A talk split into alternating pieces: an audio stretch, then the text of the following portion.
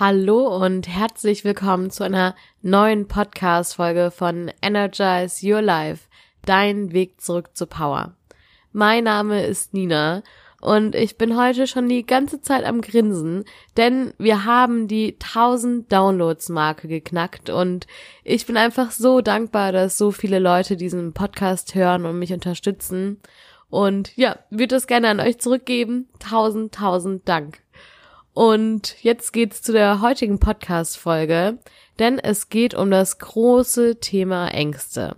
Ich hatte ein Interview mit Katrin Kaddelbach und Katrin Kaddelbach hat jahrelang unter Angstzuständen gelitten und die waren teilweise so schlimm, dass sie sechs Monate lang ihre eigene Wohnung nicht wirklich verlassen konnte. Aber Katrin hat sich wieder zurück ins Leben gekämpft und ist heute Green Business Networkerin. Und es ist wirklich eine sehr spannende und inspirierende Geschichte. Und du erfährst in dieser Podcast-Folge, wie es dazu kam, dass Katrin diese Ängste bekommen hat, wie sie es daraus geschafft hat, was ihr geholfen hat, vor allem auch im Umgang mit den Ängsten. Und sie teilt ihre drei wichtigsten Erkenntnisse aus ihrer eigenen Krise. Und ich hoffe wirklich, dass diese ja, Folge vielen Menschen Mut und Hoffnung schenkt und sie inspiriert.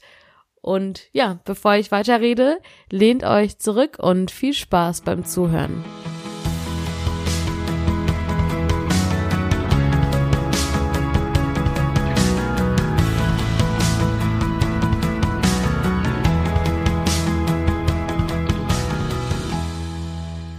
Ich freue mich riesig, denn ich habe heute die liebe Katrin Kaddelbach bei mir zu Gast.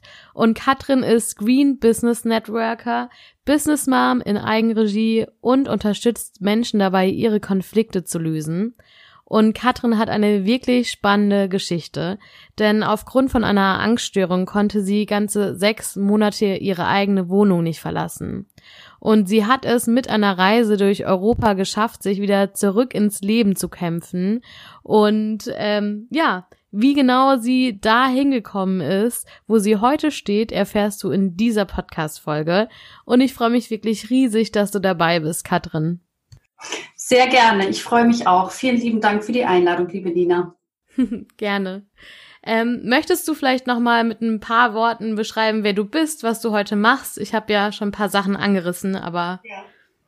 Ja, ich bin äh, zweifache Mutter. Ich wohne mit meinem Mann und den Kindern in Hamburg. Und im Moment bin ich ähm, Netzwerkerin für nachhaltigen Konsum in einem Green Business und ja, gehe da so meinen Weg und werde dort auch weiterhin Menschen unterstützen, ihren eigenen Weg zu finden. Ach, schön. Wie unterstützt du Menschen, ihren eigenen Weg zu finden? Also ich unterstütze sie darin, dass ich ihnen eine Möglichkeit gebe, ihre eigenen Träume und äh, Visionen zu leben. Weil gerade in der jetzigen Zeit ist es ja so, dass viele sich Gedanken darüber machen, wo sie hinwollen, was sie in ihrem Leben noch erreichen wollen. Also ich bin jetzt mittlerweile 47 und gerade so in meinem Alter überlegt man sich ja, na doch, ähm, ist das jetzt wirklich alles gewesen, was ich machen wollte, auch beruflich vielleicht. Vielleicht möchte man sich auch noch mal ganz verändern. Und da biete ich halt vielen Menschen die Möglichkeit, einfach auch ja über den Tellerrand zu gucken und sich vielleicht auch mit einer mm, mit einer neuen Möglichkeit für sich einfach auch ihre eigenen Träume zu ermöglichen. Also nicht nur die Träume von anderen zu leben, indem sie irgendwo fest angestellt sind, sondern selbstständig wirklich auch sich ihr eigenes Business aufzubauen. Und das wirklich auch in einem nachhaltigen Rahmen, in einem ethischen Rahmen. Und deshalb bin ich Netzwerkerin halt für ein Green Business, was sich auch sehr um die Umwelt und um die Tierwelt kümmert. Cool. Klingt sehr spannend. und das glaube ich. Ähm, und ich habe ja schon vorher angedeutet, es war ja nicht immer so bei dir. Ähm, könntest uns vielleicht einmal mit in die Zeit nehmen, bevor die Angststörung bei dir angefangen hat? Wie sah da dein Leben aus? Was hast du gemacht? Ja, da war ich Mitte 20. Ich war Medienberaterin beim Hörfunk und es war damals eigentlich mein Traumjob. Also ich habe äh, sehr, sehr viel gearbeitet. Ich habe auch eigentlich sehr gerne gearbeitet Und ich hatte auch immer das Gefühl, das ist genau der Job, den ich machen wollte. Also ich war natürlich viel unterwegs. Es war ein junges Radio für junge Menschen. Ich war viel auf Veranstaltungen, viel auf Konzerten, viel auf Partys. Und ja, es war einfach ein, auch eine ganz, ganz tolle Zeit. Cool. Hört sich richtig gut an. Ja, und war eigentlich auch ganz gut. zu, bis zu einem Tag, wo es dann nicht mehr so gut war. Genau, wie kam das dann zu dieser Angststörung? Wie hat sich das entwickelt? Das kam eigentlich sehr plötzlich. Also ich muss sagen, ich habe trotzdem der Job mir immer sehr viel Spaß gemacht, habe sehr, sehr viel gearbeitet. Also ich saß dann teilweise wirklich noch bis elf oder zwölf abends noch im Sender, bin morgens ganz früh wieder raus und äh, habe mich auch selber mal sehr, sehr stark unter Druck gesetzt, weil ich wollte immer alles perfekt machen. Ich wollte immer alles gut machen. Das kennt man ja, kennen ja auch so viele von uns. Und dann war es so, mir ging es nicht gut an dem Morgen. Also ich hatte Magen-Darm-Virus gehabt und musste aber zu einem wichtigen Kunden an dem Morgen. Also ich hatte ein Kundengespräch. Und das war dann auch noch ein Auswärtsgespräch. Also ich saß da in dieser riesengroßen Firma in einem Konferenzraum mit meinem damaligen Chef. Ja, und dann war es wirklich wie, wie diese Panikattacke war wirklich wie, wie eingeschaltet. Also mir ging es ja sowieso nicht gut.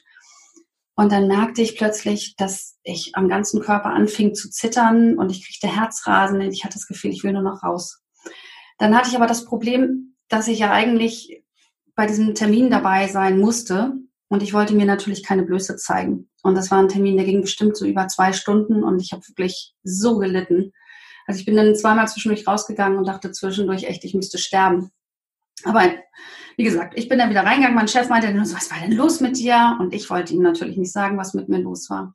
Naja, und ich dachte, das wäre damit dann abgehakt. Aber Pustekuchen, dann ging es erst richtig los. Und dann ging es wirklich aber auch so, in jedem Gespräch hatte ich plötzlich wieder dieses Gefühl, ich muss raus, ich kriege keine Luft, mir ist schlecht.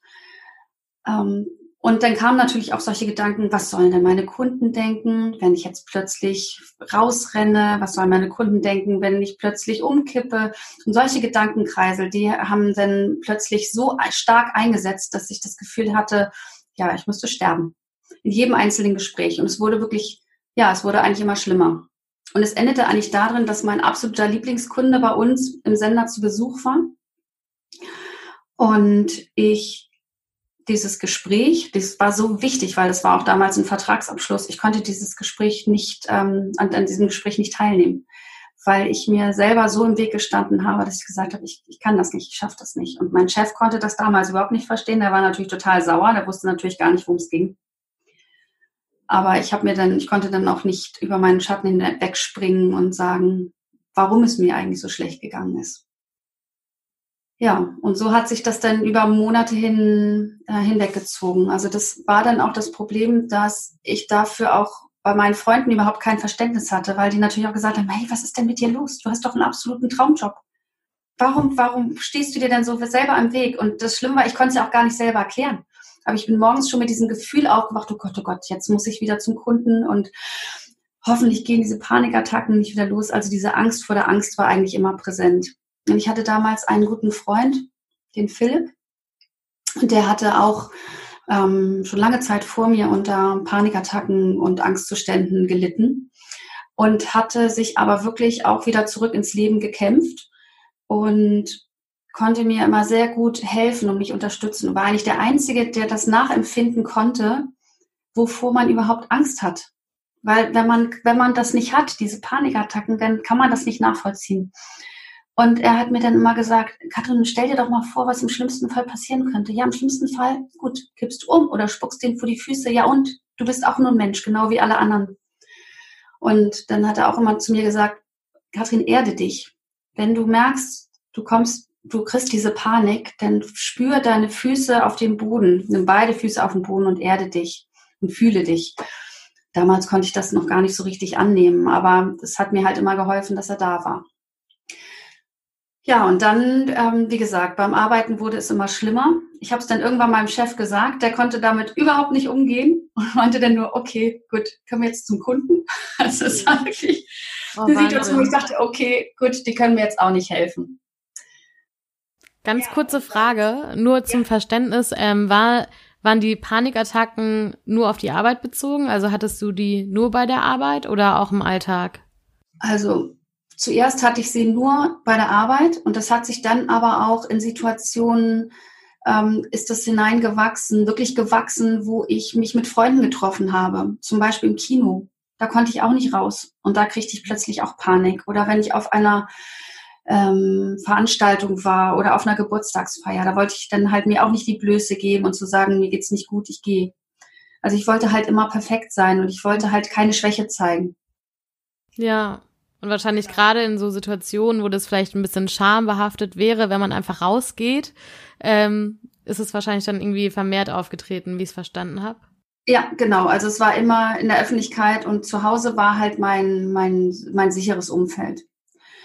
Und dann ist etwas in meinem Leben passiert, was mh, hm, für mich sehr schwierig war, weil dieser ähm, Freund von mir, von dem ich eben erzählt habe, der ist dann aus äh, Hamburg weggezogen, hatte hier zwar noch ein Zimmer, aber ist dann nach Berlin gezogen und ist dann ähm, bei einer Produktionsfirma angestellt gewesen und ist dann bei einem, ähm, bei einem Dreh auf Island ums Leben gekommen.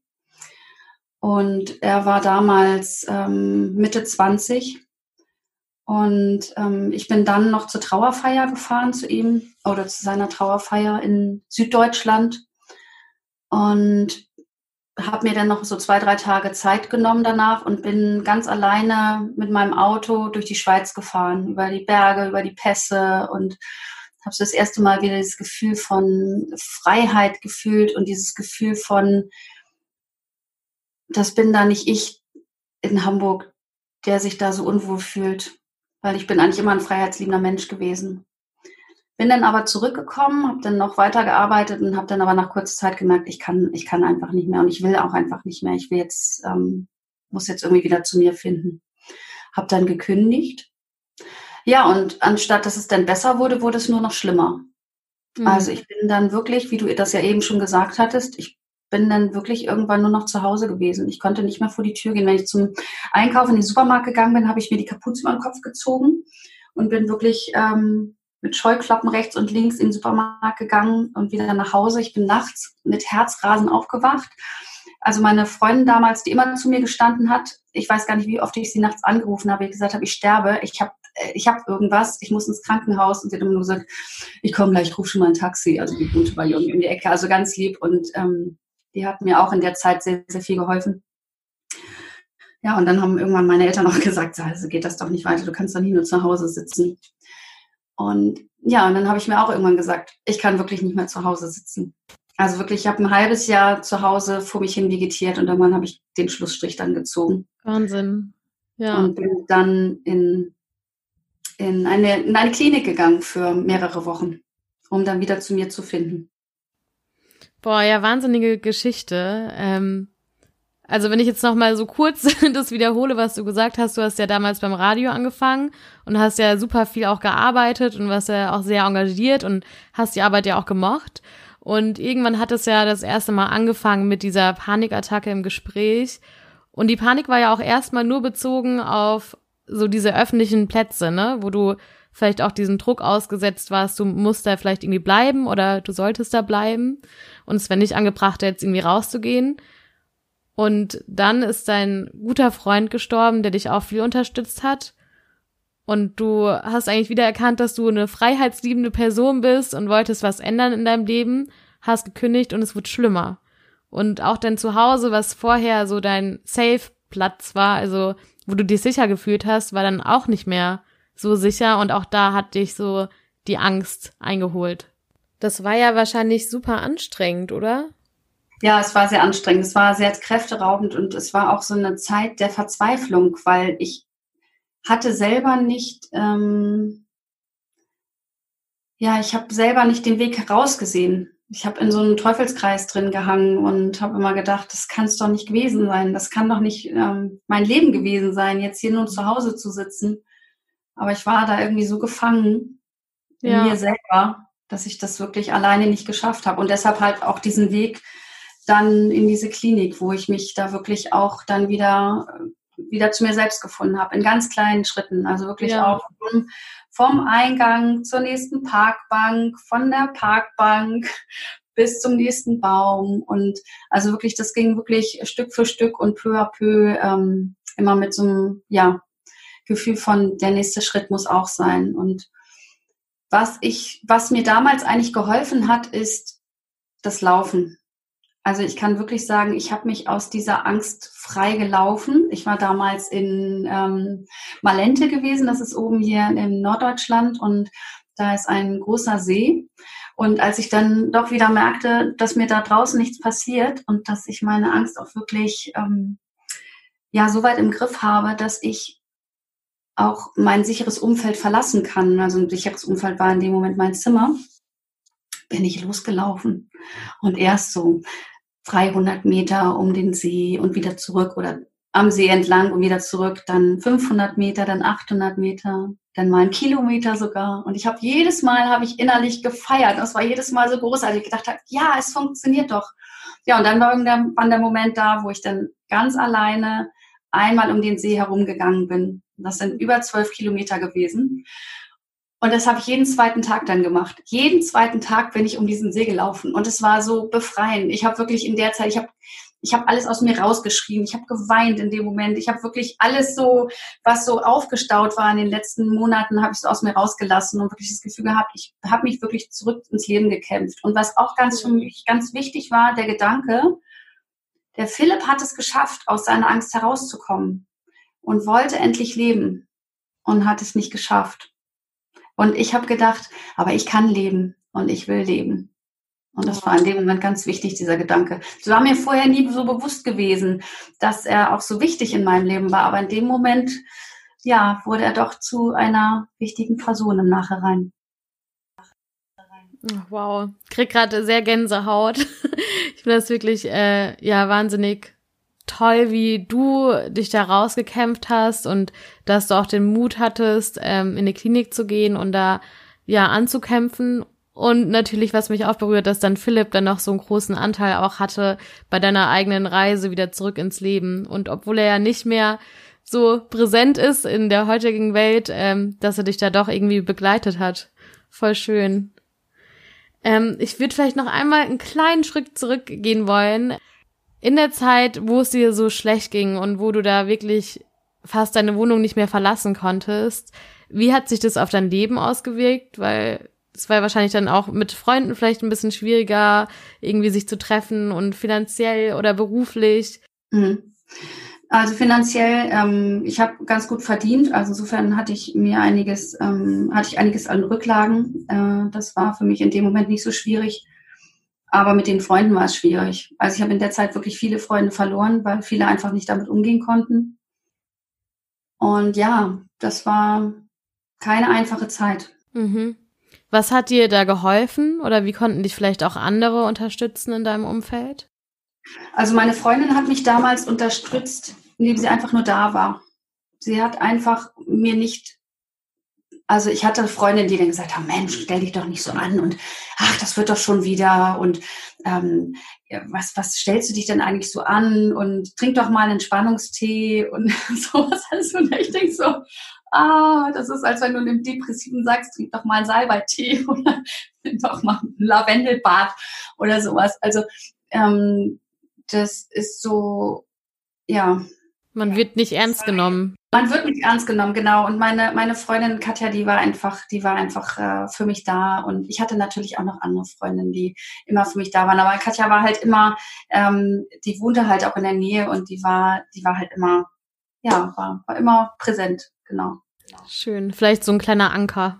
Ja, sie war ein Anker. Und da bin ich auch immer noch dankbar für. Ach, schön. Ja, ich höre das immer wieder, wenn ich mit Leuten über ihre Krisen spreche, dass es wirklich so wichtig ist, dass du Leute bei dir hast, die die Krise mit dir aushalten und mhm. da auch gar kein Hokuspokus, Fragen stellen, irgendwie Support machen, sondern eigentlich nur da sind und ja, vielleicht auch mal trösten und so, aber das wirklich so eines der Hauptpunkte ist. Mhm. Es waren natürlich auch noch andere Freunde da, die jetzt nicht irgendwie sich abgewendet haben, aber es waren halt einige da, die gesagt haben, komm, das ist mir jetzt zu kompliziert gut, mit, mit Mitte 20, da will man sich natürlich auch nicht immer um jemanden ständig kümmern, der irgendwie immer nur zu Hause sitzt und Trübsal bläst und sagt, oh, ich kriege mein Leben nicht in den Griff. Aber ja, ja gut, aber in dem Moment ist es ja schon hart auch, wenn es einem nicht gut geht und sich dann noch Leute abwenden. Ähm, und ähm, dann warst du ja in der Klinik und hast dich da freigelaufen. Ich habe mich freigelaufen, genau.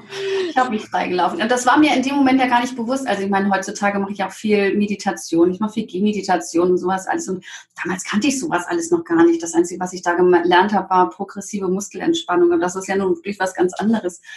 Aber das war, ja, dem Moment habe ich einfach das gemacht, intuitiv, was wahrscheinlich genau das Richtige war. Und das ja, das wollte ich einfach, als ich dann ähm, aus der Klinik raus war, wollte ich das, diesen Freiheitsgedanken wollte ich einfach auch nicht aufgeben. Und dann habe ich halt überlegt, was ich dann danach mache. Und was kam danach? da kam danach dann die Überlegung, dass ich nochmal raus möchte. Also dieser, äh, dieser Freiheitsgedanke war ganz stark da, dass ich gedacht habe, ich brauche noch länger Zeit, um zu mir selbst noch wieder zu finden. Also ich war dann plötzlich, genau, das hatte sich dann auch verändert. Ich war dann plötzlich äh, wieder wichtig für mich. Also es war dann nicht wieder dieses Gefühl da, ja, ich möchte es anderen recht machen oder ich möchte anderen gefallen, sondern dieses Gefühl, ich möchte mir selber gefallen. Und dann habe ich meine Wohnung untervermietet und dann habe ich, ich hatte damals einen kleinen Corsa, einen kleinen grünen Corsa, das war mein kleiner grüner Frosch. Und dann habe ich mein Auto vollgefüllt mit Koffern und also beziehungsweise das, was ich brauchte. Und mein Fahrrad habe ich auch mitgenommen und ich wusste nur, ich möchte nach Spanien. Ich möchte in die Sonne, ich möchte gerne ja einfach nur erstmal leben. Und ich hatte, wie gesagt, gar kein Ziel. Ich bin einfach losgefahren. Also das war, das klingt natürlich jetzt alles so locker und easy, aber das war in der Zeit für mich natürlich gar nicht so easy, weil zwölf Kilometer um den See laufen und danach wieder in dieser in dieser, unter dieser Käseglocke in der Klinik zu landen, ist natürlich eine Sache. Aber ganz allein loszufahren mit einem Auto ohne Ziel und einfach nur zu sagen, ich guck mal, wo die Nase mich hinführt, das war dann doch was anderes. Und ich bin hier voll motiviert losgefahren und dann, ich glaube, spätestens nach Hannover habe ich gedacht, was mache ich hier eigentlich? Was mache ich hier eigentlich? Ich fahre jetzt gerade weg und ich weiß nicht, wann ich wiederkomme. Naja, und dann bin ich erst zu meinen Bekannten gefahren, nach Süddeutschland, und dann bin ich irgendwann in Frankreich gelandet und saß dann alleine in, mitten in Frankreich irgendwo im Hotel und bin natürlich tausend Tode gestorben in der Nacht, weil ich hm. dann natürlich wieder Panikattacken kriegte, weil ich dachte, was ist, wenn es jetzt mir schlecht geht und keiner ist hier? Ja. Und ähm, da habe ich aber auch gesagt, da muss ich jetzt durch. Das war wirklich dieses Gefühl, ich muss durch diese Angst durch, sonst komme ich nicht weiter. Und das ist jetzt natürlich auch wieder was, was ich jetzt erst weiß, dass man rauskommen muss aus seiner Komfortzone und seine Ängste überwinden muss, weil man sonst einfach nicht aus diesem Teufelskreis rauskommt. Ja. Habe ich damals auch intuitiv gemacht. Voll schön. Was hast du denn also da getan, als du dann so wieder Zweifel und Ängste bekommen hast, ob das alles richtig ist? Ich habe beide Beine auf den Fü äh, beide Füße auf den Boden gesetzt und mich geerdet gesagt, morgen ist wieder, morgen ist wieder ein neuer Tag und morgen scheint wieder die Sonne. Das klingt so, das klingt so plump oder auch so kitschig. Aber in solchen Situationen helfen solche Gedanken. Morgen ist ein neuer Tag. Morgen ist ein neuer Tag, morgen ist ein neuer Anfang, genau. Ach, schön. Ja, und das hat dir geholfen, sozusagen deine Reise weiterzuführen. Ja, das hat mir äh, sehr geholfen und ähm, das wurde dann auch mit der Zeit besser. Also ich glaube, ich habe mir eine Woche genommen, bis ich dann unten in Granada war und bin dann da oben in die Sierra Nevada, da oben auf dem Berg noch gefahren und habe diese Weite gesehen, habe gedacht, super, genau, das ist genau hier mein Ding. Ach, schön. Dann aber doch wieder unten gemerkt, so, hm, das ist doch ein bisschen einsam, da oben auf dem Berg zu sein. Ich fahre mal weiter und bin dann weitergefahren nach Malaga und bin dann weitergefahren an den Strand und habe mich da in so einem kleinen Hotel eingemietet und habe aufs Meer geblickt und gedacht, so, hier bleibe ich. Und dann habe ich überlegt, okay, was mache ich denn jetzt? Ich habe ja hier nur ein Hotel, ich kann ja jetzt nicht Wochen, Monate lang im Hotel leben. Das kann ich mir ja gar nicht leisten. Naja, und dann bin ich in, zu einer Sprachschule gegangen, weil mir irgendwann, ich kam irgendwann auf die Idee, dass Sprachschulen ja auch über längere Zeit gehen und die Leute müssen ja auch irgendwo leben. Und dann habe ich mich dann in einer Sprachschule angemeldet und bin dann in einer WG gelandet. In einer kunterbunten WG mit Franzosen, mit Holländern, mit Italienern und mit noch einer anderen Deutschen. Und das war eine sehr schöne Zeit. Es waren erst nur die ersten Wochen gewesen, aber es war wirklich direkt in der, in der Partymeile von Malaga und es war super lustig und ja, das war wirklich sehr, sehr schön. Und dann bin ich von dort in eine andere WG gezogen mit zwei ähm, Frauen aus Deutschland. Und da bin ich insgesamt fünf Monate geblieben. Ach, schön. Ich finde das so wahnsinnig. Das ist so eine inspirierende Geschichte. Ähm, ja, von dem, dass du wirklich mal so viele Ängste hattest, dass du deine Wohnung fast nicht verlassen hast, bis dann in einem anderen Land zu leben, ähm, fünf Monate und noch zu reisen und dich mit anderen Kulturen zu verbinden. Ich finde das wahnsinnig inspirierend, wirklich. Ja, das war ganz toll, weil ich auch gemerkt habe, man kann auch ohne Ängste leben. Also ich, hatte wirklich dort überhaupt keine Ängste. Also es war wirklich wie weggeblasen, weil ich wirklich, ich war auch bei mir. Ich habe wirklich das gemacht, was ich, was ich machen wollte und ich habe wirklich auch mal wieder auf, auf mich gehört, was ich machen möchte. Und wenn ich dann gemerkt habe, so hm, heute geht's mir nicht gut, dann bin ich auch einfach mal am Strand spazieren gegangen. Und ich habe das aber weitergemacht, was ich auch in der Klinik gemacht habe. Ich bin viel gelaufen, ich bin aber auch viel Fahrrad gefahren. Ich bin sehr, sehr viel gereist. Ich hatte dort einen kunterbunten ähm, Freundeskreis aus Japan und wie gesagt Frankreich, Italien, Deutschland und wir haben uns dann oft meinen kleinen Corsa genommen, sind dann, haben uns zu fünft, teilweise sogar zu sechst ins Auto gequetscht und sind durch quer durch Andalusien gefahren, haben im Auto dann zu zweit übernachtet ähm, in Sevilla. Also es war wirklich ein Abenteuer und es war einfach total schön. Cool. Ja, das ist auch dann irgendwie ganz spannend zu sehen, dass diese Angstgeschichte dann im Endeffekt für so viele neue Erfahrungen und auch Abenteuer gesorgt haben. Ja, also, das hätte ich ja nicht gemacht, wenn es vorher, wenn ich vorher diese Geschichte gehabt hätte. Ne? Und das wird einem danach auch immer erst bewusst, dass es alles irgendwie einen Sinn hat. Ja, absolut. Nur das Problem ist ja immer in Krisen, dass man, während man in der Krise ist, das nicht sehen kann. Und deswegen finde ich es immer so schön, dass dann hier in dem Podcast auch immer Geschichten geteilt werden, wo man wieder Hoffnung kriegt und wo man wieder inspiriert wird und denkt, ach, wenn die Katrin das geschafft hat, irgendwie ihre großen Ängste loszulassen, dann werde ich das auch schaffen. Ja, ach schön, das ist ein schöner Gedanke, das finde ich auch. Ja. ja, und bei mir war es dann halt auch so, dann nach sechs Monaten fing dann das auch an, bei mir wieder zu kribbeln. Also ich hatte wirklich das Gefühl, so, ich möchte wieder arbeiten. Ich möchte wieder ich möchte wieder ins Berufsleben zurück. Dieses Lotterleben, was ich da in Spanien gehabt habe, das war so sechs Monate gut, auch so nachmittags zum drei dann zu sagen, ja, jetzt gehen wir zum Strand. Das war schön, das war super. Mich haben auch einige Freundinnen auch besucht. Und die haben gesagt, wow, was hast du hier bitte für ein tolles Leben? Oh, ich muss ja jetzt wieder zurück zum Arbeiten. Und ich habe es damals zuerst überhaupt nicht vermisst, aber dann so nach einem halben Jahr habe ich gemerkt, so jetzt muss ich mal wieder, jetzt muss ich mal wieder arbeiten. Ja, dann kriegt man die Energie wieder. Ja, genau. Und dann habe ich mir nochmal eine Woche Zeit genommen mit meiner Freundin, die mich dann besucht hatte. Und dann sind wir mit meinem kleinen Corsa wieder quer durch Europa, aber diesmal dann halt äh, rechts Frankreich, haben wir sozusagen rechts abgebogen, sind dann, oder sind abgebogen, sind dann durch die Côte d'Azur, dann durch Italien durch und bis nach München. Und in München habe ich mir gesagt, ja, München ist auch schön. Ach, ich suche mir mal einen Job in München. Da hatte ich ja wieder diese, ich war ja frei. Ich hatte da ja noch keine Kinder. Die hatte ich dann kurze Zeit später. Ich habe dann in München meinen Mann kennengelernt und ja, hatte dann meine, meine Aufgabe als Mama, die ich sehr gerne erfüllt habe. Oder erfülle ich ja immer noch, aber. Ja, sehr schön. Ja. Ähm, du bist ja auch so eine Expertin, was Ängste angeht, wahrscheinlich. Also du hast ja einfach viel mit Ängsten zu tun gehabt. Und wenn jetzt auch Leute zuhören, die von Ängsten betroffen sind, ähm, ist ja eben klar, eine Therapie auf jeden Fall immer wichtig. Aber was sind so deine persönlichen Erfahrungen, die du vielleicht gerne teilen kannst? Ähm, ja, was dir geholfen hat oder irgendwelche Tipps im Umgang mit Ängsten? Also wie gesagt, bei mir hat es einfach das Loslaufen, das Laufen hat mir geholfen. Hm. Weil ich finde, beim Laufen, da erdet man sich und man kommt viel besser zum, zum Kern also mir ging es jedenfalls so. Ich kam plötzlich viel besser zum Nachdenken. Das hat mir sehr geholfen.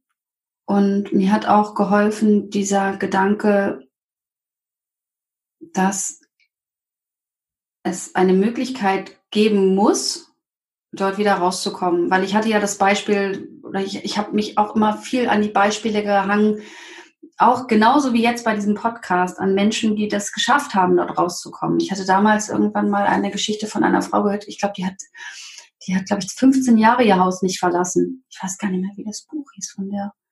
Aber das fand ich so inspirierend und die hat dann halt auch, die hat jetzt auch Vorträge und, und Bücher geschrieben. Das fand ich auch ganz, ganz inspirierend. Und das hat mir eigentlich immer geholfen, diese Geschichten von anderen Menschen, also auch in der, in der tiefsten Dunkelheit das Gefühl zu haben, andere haben es auch, auch geschafft. Und ich bin ja eigentlich auch eine starke Person, ich schaffe das auch. Das hat mir immer ganz gut geholfen.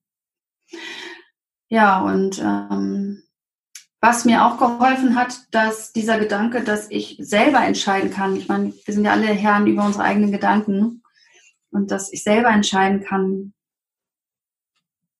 loszu, ja, mich zu entscheiden, dass es mir besser gehen soll. Das hat mir auch geholfen, dieser Gedanke. Schön. Das heißt, als erster Punkt Bewegung in Form von Laufen bei dir. Mhm. Ähm, zweiter Punkt war Vorbilder suchen oder sich ja, inspirieren lassen. Das war, hat mir sehr gut geholfen, genau. genau. Und der dritte Punkt ähm, war so ein bisschen wieder in die Selbstverantwortung zurückkommen und zu sagen, hey, ich habe die Entscheidung, wie ich jetzt damit umgehe und wie ich darauf reagiere. Genau, zum Beispiel. Oder auch dieses, dieses in sich selber hineinhören und nicht immer im Außen gucken, sondern im Innen. Was möchte ich denn? Wonach sehne ich mich? Und was, was ist für mich wichtig? Und ja, das dann auch versuchen, ja, auch umzusetzen. Ja, das heißt wieder so ein bisschen mehr in sich selber hineinzuhören und ja, auch Selbstfürsorge zu betreiben. Genau, das war bei mir, das würde ich gerne noch ganz kurz erzählen, nachdem ich, ähm, also meine Ehe hat dann leider nicht gehalten. Ich bin dann wieder zurück nach Hamburg äh, wegen mehrerer Umstände und habe dann wieder angefangen zu arbeiten in ähm, Familienunternehmen meiner Eltern. Und dann ging das wieder los mit den Panikattacken in den Gesprächen. Ich bin dann wieder im Außendienst gewesen. Ich war dann wieder in diesen Gesprächen und das war eine, eine Branche, die mir halt überhaupt nicht gelegen hat. Ähm, aber es war damals halt eine Chance für mich, die ich ergriffen habe. Und mir ging es dann wieder in diesen Gesprächen so elend und ich habe dann wirklich auch wieder in mich hineingehört und habe gedacht, okay, was ist es denn, was, was mich da so ähm, unter Druck setzt? Und es war einfach dieses Gefühl, ich kann, das war halt ein technischer Beruf und ich bin halt überhaupt keine Technikerin und mein Vater hat dann gesagt, oh, du kannst doch gut verkaufen, aber ich war halt keine Technikerin und ich musste wirklich erstmal wieder in mich hineinfühlen. Mir ging es wirklich in diesen Gesprächen erst dann gut, wenn jemand gesagt hat, wenn jemand darüber geredet hat, was, was es zum Beispiel für oder wie ich jemanden unterstützen könnte. Und dann habe ich mir überlegt, was möchte ich denn oder wann würde ich mich denn gut fühlen in diesen Gesprächen? Und das war wirklich wieder das Gefühl, okay, wenn ich jemanden mit etwas unterstützen kann. Und so habe ich mir dann diese, diese ähm, Besprechungstermine auch vorgestellt, dass ich sage, dass ich da reingehe und denke, wie kann ich den Kunden unterstützen, zum Beispiel ein besseres Produkt für seine Produktion zu bekommen oder wie kann ich den unterstützen, dass seine, sein Unternehmen besser läuft.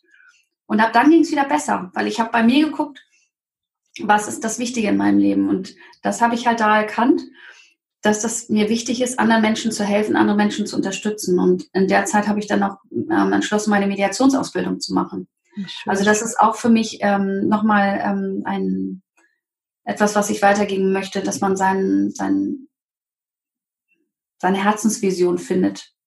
Ja. Wir haben ja auch diese diese Depressionen oder Ängste, wenn sie vielleicht in einem Job sind oder in einem Umfeld sind, wo sie sich nicht einfach, wo, wo sie sich nicht wohlfühlen und wo sie vielleicht nicht das machen, was sie möchten. Und das war für mich zum Beispiel immer wichtig, Menschen zu unterstützen, Menschen zu helfen. Und das ist auch jetzt immer noch mein, mein, mein Antrieb und mein, mein, mein innerer Antrieb und meine Vision, so vielen Menschen wie möglich zu helfen, zu unterstützen. Jetzt nicht nur ähm, halt in einer Konfliktsituation, sondern halt auch beruflich einfach ihnen auch eine Alternative zu bieten, einen, einen Plan B in ihrem Leben. Ach, super schön. Das heißt, du hast dann auch so ein bisschen die Angst damals wieder als Aufhänger genutzt, um nochmal so bei dir selber nachzuhacken, äh, zu haken. Was ist es eigentlich, was mich da gerade so fühlen lässt? Und hast dann gemerkt, du willst Menschen unterstützen. Ja, genau so war's. Ach, sehr schön. Dann äh, sind wir jetzt auch bei meiner letzten Frage angekommen. Und zwar ja. frage ich immer ähm, nach den drei größten Learnings, die du aus deiner Krise mitgenommen hast. Mein erstes Learning ist, ähm, du brauchst Mut, um aus dem Teufelskreis rauszukommen. Mut ist ja immer der Gegensatz zu Angst. Wenn wir keine Angst haben, dann haben wir keinen Mut und wir brauchen Mut, um aus dieser Angst rauszukommen. Aber Mut, wenn man einmal diesen Schritt gewagt hat, mutig zu sein, dann kann man so viel für sich erreichen. Und jeder kleine Schritt ist wichtig. Also ich habe wirklich jeden kleinen Schritt gefeiert damals. Das war mein erstes Learning. Mein zweites Learning ist, ähm, viel bei sich selbst zu sein, also viel Entspannungsrituale ähm, in seinen Alltag einzubauen. Zum Beispiel sich auch morgens zu überlegen, wie soll der Tag aussehen? Also sich morgens schon immer zu überlegen, wie stelle ich mir meinen Tag vor? Wie möchte ich, wie möchte ich mich fühlen? Also immer wieder bei sich sein und immer wieder sich zu überlegen, was macht mich glücklich? Und mein drittes Learning, dass man nie alleine ist. Dass es immer jemanden gibt, der bei einem ist. Und wenn man jetzt das Gefühl hat, man ist ganz alleine, dann muss man offen dafür sein, dass es jemanden gibt, der kommen wird, der den Weg mit jemandem gemeinsam geht. Oh, wunderschön. das ist echt richtig toll. Ähm, wenn ich jetzt noch mal kurz zusammenfasse, mutig sein und deine Erfolge feiern, vor allem auch die kleinen, mit dir selber im Kontakt stehen und vor allem auch schauen, was macht mich glücklich, was macht mich heute glücklich. Und der dritte Punkt, deine Erkenntnis, ähm, du bist nie alleine. Ja, genau. Und dieses Gefühl nochmal bei dem dritten Punkt, wo du gesagt hast, was macht mich glücklich, ähm, was möchte ich fühlen? Und was für ein Gefühl, mit was für einem Gefühl möchte ich durch den Tag gehen? Ganz wichtig. Gleich morgens. Ja, ich mache das auch immer. Ich starte immer mit Dankbarkeit und dann bin ich immer schon so, ja, in genau. Freude. mache ich zum Beispiel abends auch immer. Ich lege ja. mich abends ins Bett und überlege mir, wofür ich, also auch egal wie, wie blöd der Tag war und wie, wie, was alles schief gelaufen ist. Ich lege mich trotzdem abends hin und ich möchte nicht mit diesen Gedanken einschlafen, sondern ich überlege mir immer abends, wofür war ich am Tag dankbar. Und es gibt immer, es gibt immer Sachen und Erlebnisse und Gefühle, für die man dankbar sein kann. Und wenn man mit solchen Gefühlen einschläft, dann schläft man ganz anders und dann wacht man vor allen Dingen auch wieder ganz anders auf. Definitiv. Ach, vielen Dank, Katrin. Es hat mir wirklich wahnsinnig ja. viel Spaß gemacht. Vielen Dank, dass ich hier meine Geschichte erzählen durfte. Ja, gerne. So, ich hoffe, dir hat das Interview gefallen. Und wenn du jetzt noch mehr mit Katrin Kaddelbach in Kontakt kommen möchtest, dann schau einfach in die Shownotes, da sind alle Kontaktinformationen verlinkt. Und ja, also teil die Folge wirklich sehr, sehr gerne mit Freunden, mit Familie, wenn sie dir gefallen hat. Und ich würde mich persönlich riesig drüber freuen, wenn du mir bei iTunes eine Bewertung geben würdest, weil damit dann noch mehr Leute auf diesen Podcast aufmerksam werden können. Und wenn du dich mit mir gerne connecten willst, dann mach das gerne auf Instagram. Da findest du mich unter Nina Wandres und ich freue mich wirklich immer riesig, wenn es da einen Austausch gibt. Schreib mir auch gerne, wenn du irgendwelche Podcast-Themenwünsche hast. Und ich wünsche dir auf jeden Fall noch einen wunderschönen Tag. Mach's gut und bis bald. Sharing is caring. Deine Nina.